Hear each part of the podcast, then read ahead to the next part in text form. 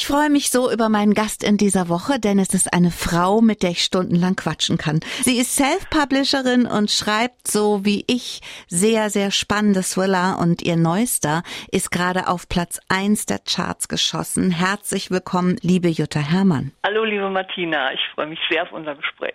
Ich sag erstmal herzlichen Glückwunsch. Das Danke. ist Wahnsinn. Schlafe, mein Mädchen, ist ganz, ganz oben in den Charts. Was ist das für ein Gefühl? Weil das äh, war auch für dich neu, oder? Ja, in der Form war das auch tatsächlich für mich neu.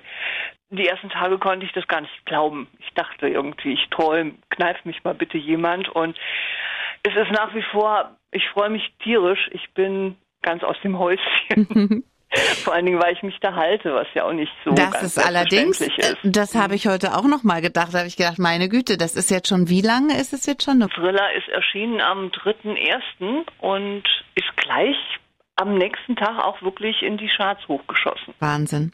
Jetzt ist Schlafe, mein Mädchen, ja nicht dein erster Thriller. Hast du damit gerechnet, dass ausgerechnet der so hoch einsteigt? Wie erklärst du dir das? Gibt's da, hast du was anders gemacht? Nein, eigentlich nicht. Also ich kann es mir nicht so ganz erklären, aber ich hatte schon im Vorfeld ein recht gutes Gefühl bei dem Thriller, weil ich dachte, der Titel stimmt, das Cover stimmt, der Inhalt, na okay, als Autor hast du immer nach Fertigstellen deines Buches ein etwas zwiespältiges Gefühl dafür. Das kannst du nicht mehr objektiv beurteilen, ob es wirklich gut ist. Ich hatte ein gutes Gefühl bei dem Buch, aber ich hatte auch bei Böse bist du ein gutes Gefühl. Ich hatte aber auch schon ein schlechtes Gefühl bei anderen Büchern, ja.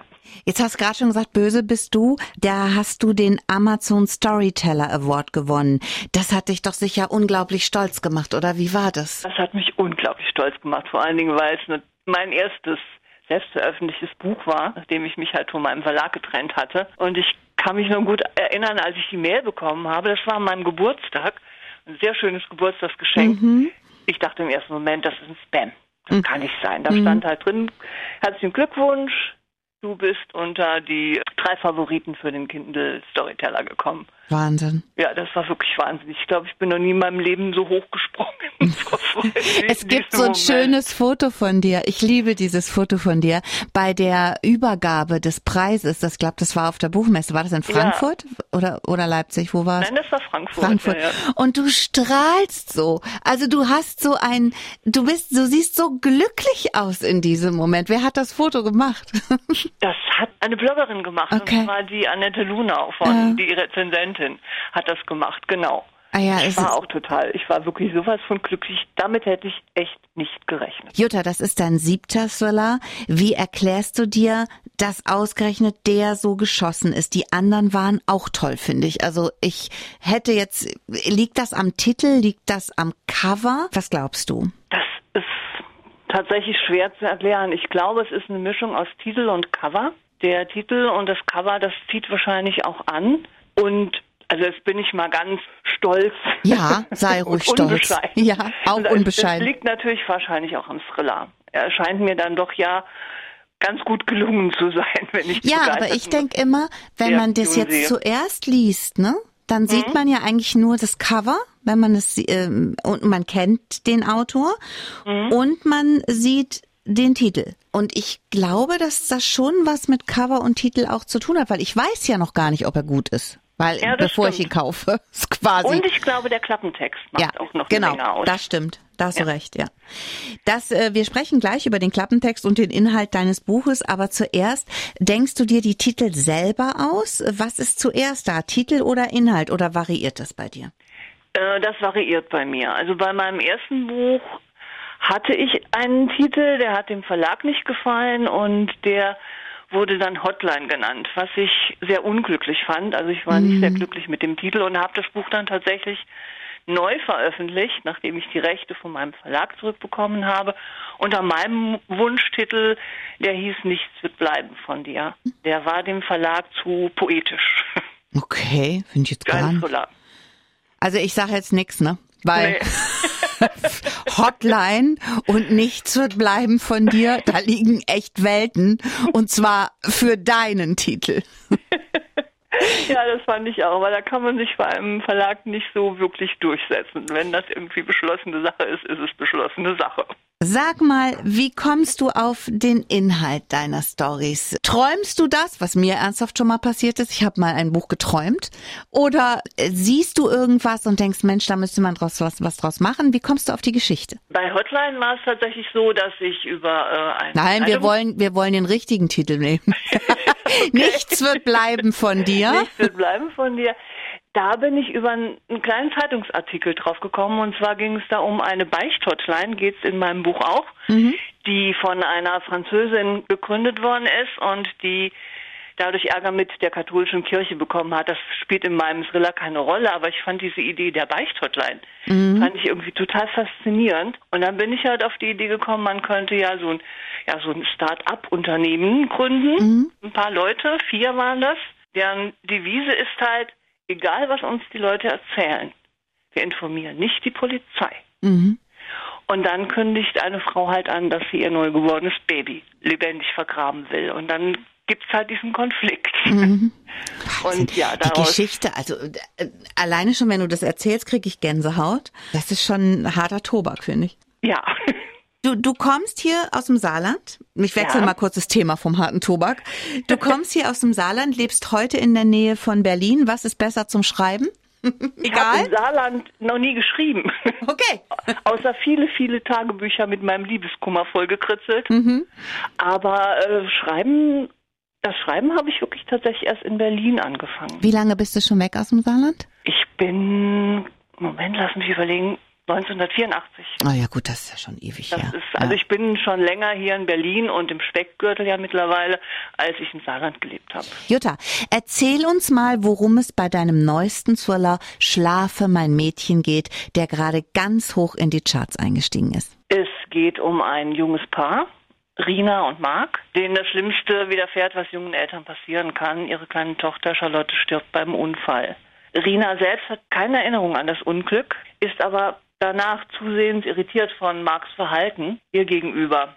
Und als mhm. er dann noch versucht, sie von der Umwelt abzuschirmen, sich immer weiter in Lügen verstrickt, fragte sich, kenne ich diesen Mann eigentlich, mit dem ich zusammenlebe? Und sie beginnt Nachforschungen anzustellen und stößt auf ja, Ungeheuerliches, was ihr fast den Verstand raubt. Es geht um ein Kind, das stirbt. Kinder, die sterben, scheinen irgendwie so ein kleiner kleines Thema zu sein bei dir, finde ich. Also es ist jetzt schon schon das zweite, wo es mal um, um wo es ums Kind geht. Das tut richtig weh, darüber zu schreiben. Wie ist dir das bei der Entwicklung der Geschichte gegangen? Es wie wie Rina darauf reagiert, dass ihr Kind tot ist, diesen Schmerz, dieses ganze Gefühl.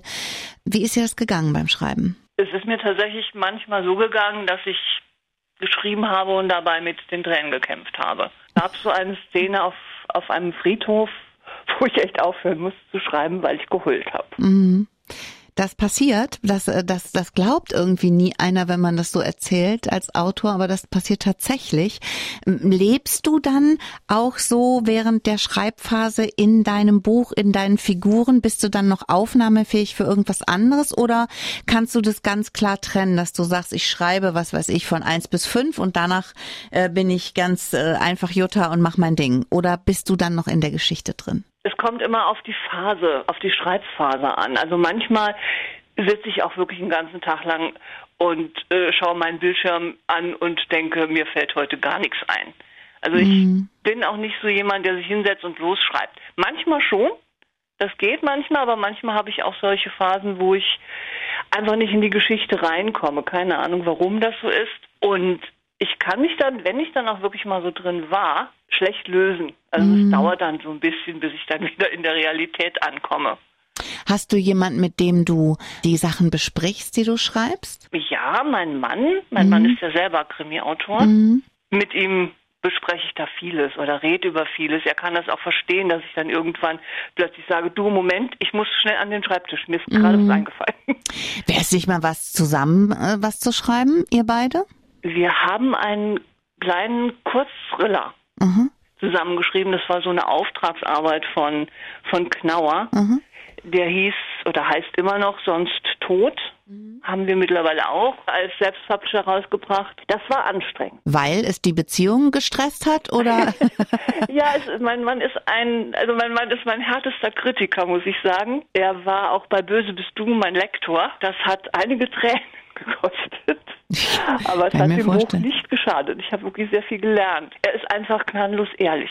Das ist ganz wichtig. Da sei mal ganz, ganz, ganz, froh, dass du ihn hast und bestell mal viele Grüße von uns hier aus dem Saarland. Warum sind es Thriller, die du schreibst und keine Liebesgeschichten? Oh, dafür fehlt mir wirklich einfach das Talent. Wahrscheinlich bin ich doch mittlerweile zu alt und die nach Mr. White ist irgendwie für mich abgeschlossen. Ich lese auch keine Liebesromane das ist irgendwie. Liest du überhaupt, äh, liest du viel oder liest du, es gibt ja Leute, die, ich lese zum Beispiel keine Thriller, wenn ich gerade an einem schreibe. Liest du, während du schreibst oder ja, sagst du dann? Ich lasse mich gerne von, von Thrillern inspirieren. Okay. Ich lese allerdings auch anderes. Also wie gesagt, keine Liebesgeschichten. Wenn da mal irgendwo eine Liebesgeschichte drin vorkommt, ist nicht so schlimm. lese ich trotzdem. Aber ich lese auch gerne, was weiß ich, Gegenwartsliteratur. Ich lese mm. auch mhm. Juli C. zum Beispiel ganz gerne. Ja.